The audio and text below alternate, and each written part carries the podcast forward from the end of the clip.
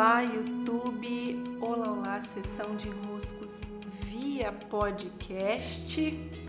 Como estão vocês? Eu sou Paula Quintão e aqui estamos nós para mais um dos nossos episódios via podcast e vídeo aqui para o canal. Sempre uma alegria recebê-los, sempre muito bom vivenciarmos essa caminhada em que vocês vão trazendo as questões que por aí os tocam via desenroscos. E aqui pelo canal de vídeos eu vou escolhendo também alguns temas para tratar de outros ângulos. Sim? E hoje eu trouxe um convidado especial para o nosso conteúdo. Quem vem aqui hoje nos acompanhar é nada mais, nada menos do que Sêneca. Cartas de um Resiliente. Essa edição aqui tá, tá modernizaram as capas do livro do Sêneca, essa editora aqui, e estou quase completando essa leitura e quero trazer alguns comentários sobre. Por aqui, contexto que vos gravo esse vídeo e esse podcast, eu estou em alguns dias de retiro na minha própria casa. Né? Então preparei alguns dias bem tranquilos. Minha filha está em viagem, meu genro também. Então deu para ficar bem quietinha, bem comigo mesma, revisitando alguns elementos dentro de mim, para que né, a vida fora possa seguir com mais clarezas. Ainda mais que estamos num mês regido por escorpião, meu signo também, que nos convida a fazer esses mergulhos e irmos em águas mais profundas, porque somente compreendendo o que está se passando nas nossas águas mais profundas, compreendendo o que está dentro, é que nós vamos também poder transformar o que está fora e nos apropriar melhor também do que a vida vai nos entregando. E essa contextualização aqui desse vídeo, inclusive o convite do Sêneca estar aqui conosco nesse dia, vem de uma reflexão que eu é, estava fazendo aqui, né? Eu comigo mesma, nos meus momentos de retiro, que é o seguinte: há maneiras diferentes de visitarmos o nosso passado. E o passado nos pede visitas.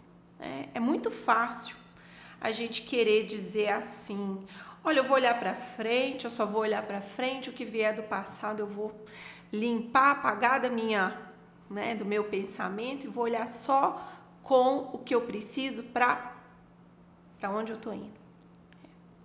Claro, até mesmo algumas visões estoicas, elas vão nos dizer o seguinte: olha, a vida é como ela é, se aproprie da vida como ela é e toca o barco.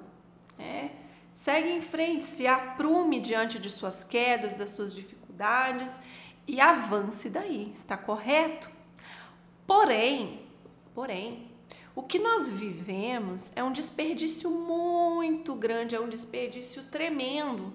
Se não nos debruçamos sobre as nossas experiências concretas, essas que foram vivenciadas, e coletamos dali o material que ela quer nos entregar. Então, diante dessa desse emaranhado que pode se formar, que é o seguinte, ok, eu estou indo para frente, estou olhando para frente. Ok, não é para eu ficar lamuriando pelo meu passado, agarrado lá no passado, olhando para trás. Mas também não é para eu desperdiçar o que veio do meu passado. Então eu estava ali refletindo sobre isso e é essa reflexão que eu trago hoje de como olhar para o nosso passado com uma postura que não nos permite desperdiçar o que foi vivido, porque em tudo o que foi vivido, todas as cenas, todas, 100% das cenas vividas, tal como foi, é, e aí o estoicismo, eu negritaria essa parte para traduzir a visão estoica, que se apropria da vida tal como ela é, eu posso olhar para o meu passado e dele extrair recursos. Isso é inteligente. Então, há duas maneiras de retornarmos ao nosso passado, sobre elas que eu quero falar. E por que, que eu trouxe o Sêneca? Né? Poderia ser o Sêneca, poderia ser o Marco Aurélio, o convidado de hoje, também poderia ser o Epiteto, o convidado de hoje, que são os três autores estoicos clássicos. E o estoicismo, aqui essa série, né? Inclusive eles destacam, olha, ser estoico é ser resiliente. O que, que é o resiliente? Ele tem uma capacidade de se recompor. Então ele vive algo e ele não fica por ali, né, chorando leite derramado. Ele se apropria daquela cena e dali ele segue. Só que não é um seguir entorpecido, não é um seguir insensível, não é um seguir em que eu não faço minhas reflexões. Pelo contrário, é um seguir em frente, olha aqui, ó, assumir o comando da própria vida e evitar as distrações. A, a editora acrescentou esse subtítulo aqui, né? Evitar as distrações seria o quê? Aquilo que me faz perder força, aquilo que me faz perder energia, que me faz perder foco do caminho para onde eu estou indo. Porém, o que, que me faria ganhar força e ser mais resiliente?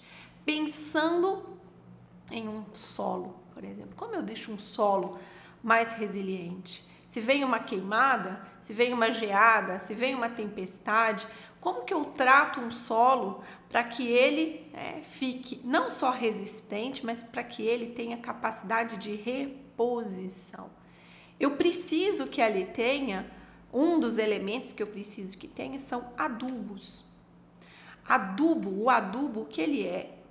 Ele é um processamento de algo que me alimentou. A gente não precisa vir aqui então, num detalhe, você consegue entender daí o que, que é um adubo, né? Então, o adubo já foi algo que eu comi, que foi comido e que foi processado. Então, vamos pôr um adubo de galinha, um adubo de esterco de vaca, é o humus da minhoca. Um processamento aconteceu e esse processamento gerou um material. Assim é a nossa ida ao passado digerindo aspectos, conectando pontos, encontrando chaves que nos foram entregues. Se eu não faço isso em direção ao meu passado, não, estou olhando para frente, passado passou, que é passado, quem vive de passado é museu. Ok, você não está pegando recursos que vão servir a esse solo como um adubo, que vão servir de recursos para que depois você não tenha aqui, como diz a minha amiga Thaís, não tenha que bater tanta cabeça, né? Thaís diz assim para o filho dela: Tomás, que bom que tem cabeça, Tomás. Que é para poder bater bastante cabeça pela vida. É, a gente pode, tem tempo, tá à vontade. Pode bater bastante cabeça, mas para isso serve o passado. Para que a gente olhe analise: olha, ali eu aprendi que tinha um buraco, e buraco a gente não cai. Ah, então eu aprendi. Eu olho para o passado e absorvo um conhecimento. Então, como? Que postura é essa que me leva ao passado? De forma também a esse passado não ser um ai, coitadinho de mim, ai, que vida cruel, ai, mas aquilo foi horrível, ai, que arrependimento. Inclusive, nos meus podcasts tem um específico sobre arrependimento. Arrependimento não gera um bom efeito. Nenhuma dessas posturas gera bom efeito, nem a culpa, nem o arrependimento, nem você ficar ali no vitimismo, ai, o que fizeram comigo. Não leva a bons efeitos, não leva a um fortalecimento do seu terreno para você seguir em frente mais resiliente, com mais bagagem, com mais disposição. Pelo contrário, é, você se enfraquece. Agora, como eu volto no passado, de forma a me apropriar dos recursos que estavam lá? E aí o estoicismo tem uma chave. E a chave é a seguinte: eu volto ao passado não querendo transformá-lo. Atenção a esse trecho. Eu não volto ao passado querendo transformá-lo, modificá-lo, querendo que ele fosse diferente, querendo que ele fosse melhor. Não volto revisando o passado. Eu volto ao passado vendo com olhos abertos, com olhos atentos a exatamente como ele foi. Quando eu sou capaz de olhar para uma cena do passado, como ela foi, o que que tinha ali, que cena é essa, que, que estava naquela situação, naquele cenário, naquela relação, naquele ambiente, naquilo que eu vivi, o que, que estava se passando, o que, que se passou. E então eu apreendo aquele passado como um presente, tal como ele foi, aí eu ganho força. Aí eu ganho força. Eu tomo os recursos daquela cena para que eu possa utilizá-los em cenas seguintes. Isso sim é sábio. Eu me aproprio da biografia, eu me aproprio do caminho, eu me aproprio da trajetória e tomo a força dela por não negá-la, por não querer transformá-la, por não me arrepender, por não me sentir culpado, mas sim fortalecido pelos aprendizados que eu recebi do caminho tal como ele foi. Tal como ele foi. Sim, nos desenrosca em muitos aspectos. Não temos nem noção do quanto isso nos desenrosca. A utilizar essa chave. Sim, meus caros e minhas caras. Recebam o meu grande abraço, beijos. E até.